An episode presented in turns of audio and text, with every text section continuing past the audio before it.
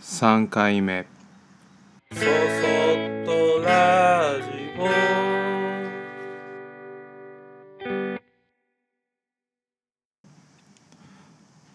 皆さんこんにちは。こんばんは。そそっとラジオ。木又俊吾です。今日は整えるっていうことについて話したいと思います、えー僕はとても整理整頓が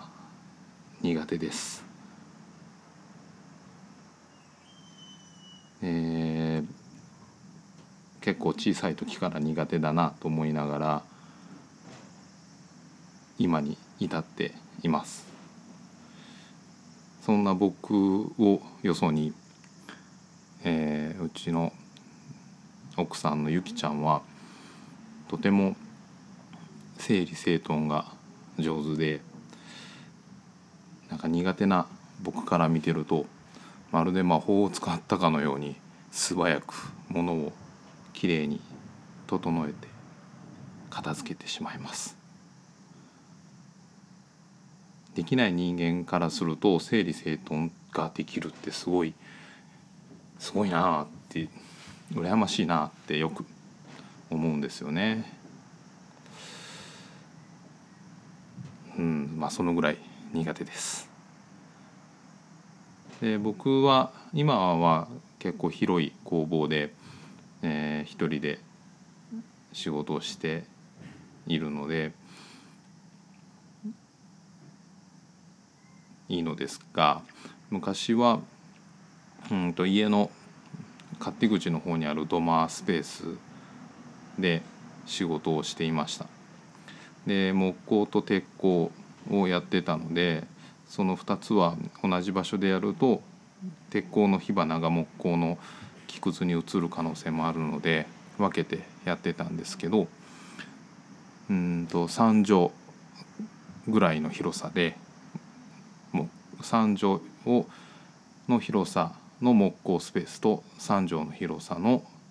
鉄鋼のスペースにそれぞれ作業台と道具等を置いて結構キツキツの状態で仕事をしていました。で仕事の幅が広くなればなるほど道具の種類も必要になってくるのでどんどんどんどんあのスペースは狭くなっていってとてもじゃないけど整理整頓しないと仕事ができないような状態になるんですよね。なので嫌顔でも整理整頓をするようになりました。でその後広い作業場に今の工房に移るんですけどその時に思ったのはそこで狭い場所で工夫して片付けたり整理整頓をするということを自分自身がうんと、まあ、覚えたというか自分だけでできるようになったなんか子供みたいな話ですけど自分だけでなんとかできるようになったっていうことのおかげで今は広いスペースでも綺麗に使えています。多分これが最初から綺麗な場所で綺麗なじゃないね。広い場所でやってたらうん広いから整理整頓するのが大変なんだよ。みたいなことを言い訳にぐちゃぐちゃにいろんなものを置いてそれでうんと広いのに狭い作業場みたいな感じになってたと思います。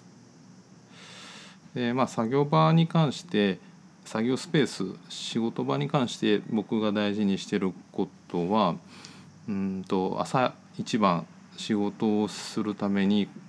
工房スペースに入った時にああ綺麗だなと思えるような状態で仕事を終わるように心がけてます。そうするとその日一日朝から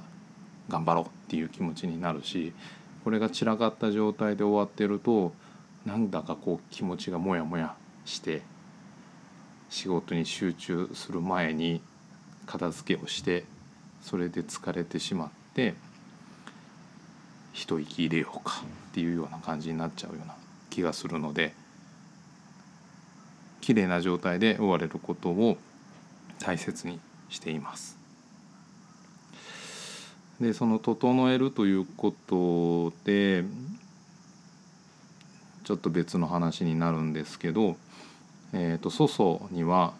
中庭があります。でこの中庭というのが僕の、えーおじいさんが、えー日本庭園とか茶室とかすき家作りとかにすごい興味があったらしく、えー凝った庭作りをしてたようです。まあ、してたようですっていうのは僕が生まれる前にもう亡くなってしまったので、えーうちの母親から伝え聞いた話でしかないんですけどでもまあ庭の石造り石組みを見たりをすると、うん、結構、うん、頑張ってやったんだろうなっていうことが見て取れます。で、まあ、ちょっといろんなわけがあって本当は来た時からあのわしゃわしゃにその小さな中庭の割にはすごく大きな大きく育ってしまった木々が庭木があったので綺麗に整えてしまえたらなっていう思いはあったんですけど、うん、ちょっといろんな事情がありそういうことがなかなか手つかずな手つかずのまま、うん、と越してきて、えー、と7年ぐらい放置していました。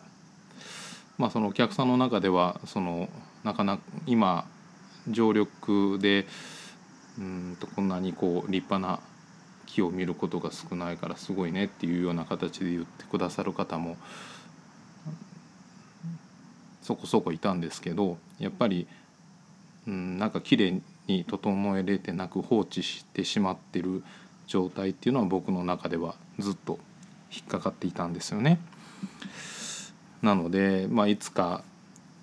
あの庭師さんに来てもらってやってもらいたいなっていうふうなことは思っていました。でそれでまあいろいろ僕らの活動もあの広がっていって、えーっと大阪の方で出展したイベントのところで隣になったブースの方が、えーっと庭師さんでサボテン多肉植物とかを販売してたんですけど川西さんっていう方なんですがその方が奈良に住んでらしてで旅行とかも好きだからよかったら愛知まで行くよっていうことで声をかけてくれてで、まあ、いつかじゃあ切ってもらおうっていう話をしつつなかなかちょっとそういうタイミングを迎えることができなかったんですけどそういう話からかれこれ3年ぐらい経ったぐらいの時にやっとできそうな状態になったのであのお願いすることにしました。でまあ僕としてはとてもうんなんて言うんだろう念願のような状態でで切った木を僕が軽トラであの参拝というか、えー、と捨てに行く場所があったのでそこに、えー引き取りに引き取ってもらいに軽トラで何往復もしたんですけどもう見る見るうちにこう木が整っていって綺麗になってで2日かけてほぼ8割9割方やってくださったんですね。でまあやってもらってる時っていうのはやっぱりこうすごい新鮮でああすごいなあんな風に切るんだとかあこういうやり方もあるんだ みたいなことばっかり見てたんですけど、まあ、帰られて次の日の朝いつも僕らは2階で寝てるんですけど2階から庭を見た風景っていうのが驚くほど綺麗でああこんなにも綺麗なんだうちの庭ってなんかこう一人で感動してしまったんですよね。それでその日はもう一日確か秋だったのでだいぶ日が傾いて部屋の中にも光がうっそうとしてる時は南側に中庭があるような状態だったので秋ぐらいになってくるとうっそうとした状態で家の中に火が入ってこなかったんですけどそれがすごく入るようになってこの時期に家の中が眩しいってあの家族みんなで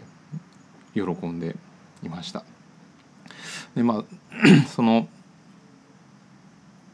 整えるとどうつながるかというとこなんですけどうんとその整っててない庭木の状態が普通でまあこんなもんかなって僕も思ってる節はありました。でまあこんなもんだよねまあ綺麗になった方がそりゃいいけどまあまあまあまあと思ってたんだけどその次の日の朝見たあの風景を見た瞬間にああ僕は毎日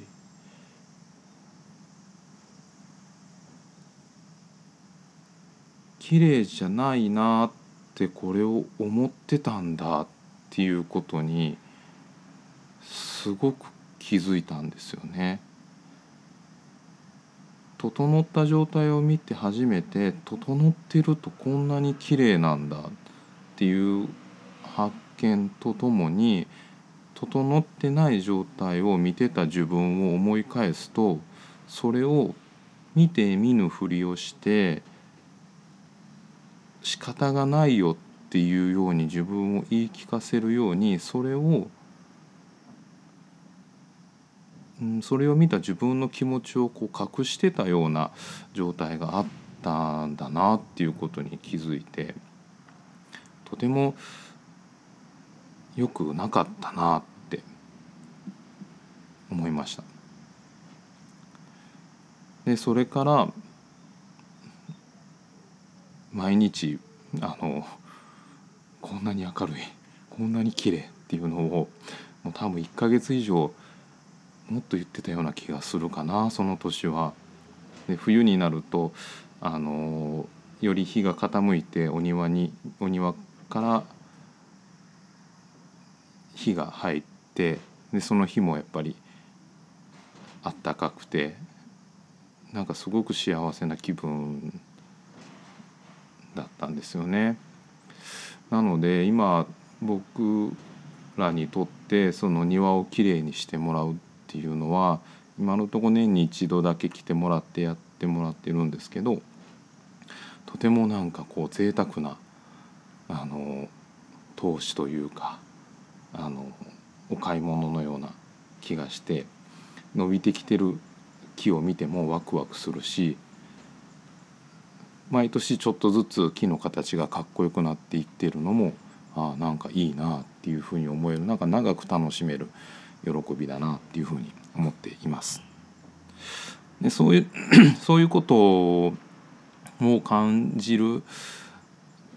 まあ、前から工房の外が結構な空き地なんですけどそこの草刈りっていうのは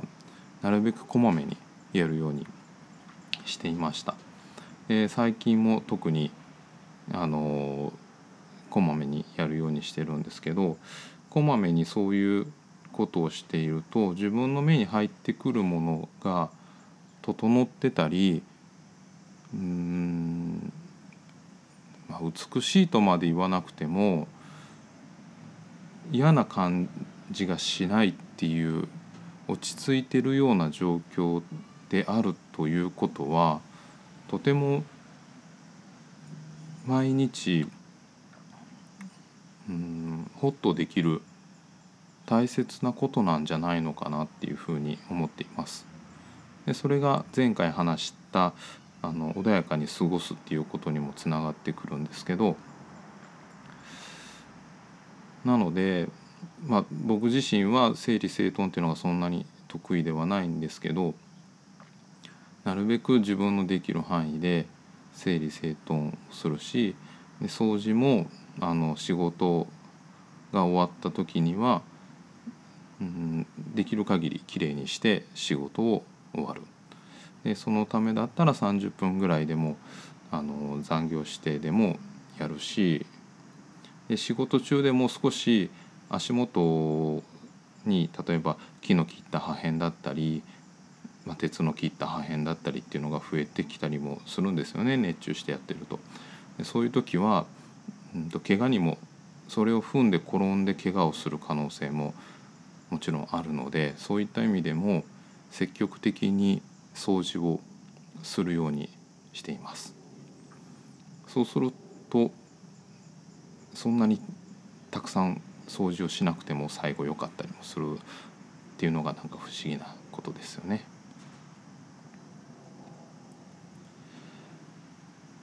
今日はここまで。そそっとラジオでは皆様からの、えー感想や、えー質問等々メールでお待ちしております。メールアドレスは soso.gp53 グッドの G ポイントの P 数字の53ドット net でメールをお待ちしております。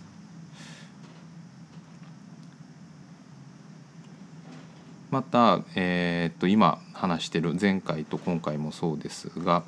えーノートという、えーウェブサイトに、えー僕の名前でブログのように「えー、粗々の元」としてマガジンを書いております。でそのマガジンに沿って今、え2回目3回目をお話ししています。文字で読むこともできるのでまたお時間がありましたらそちらもご覧いただけると嬉しいです。それではまた次回。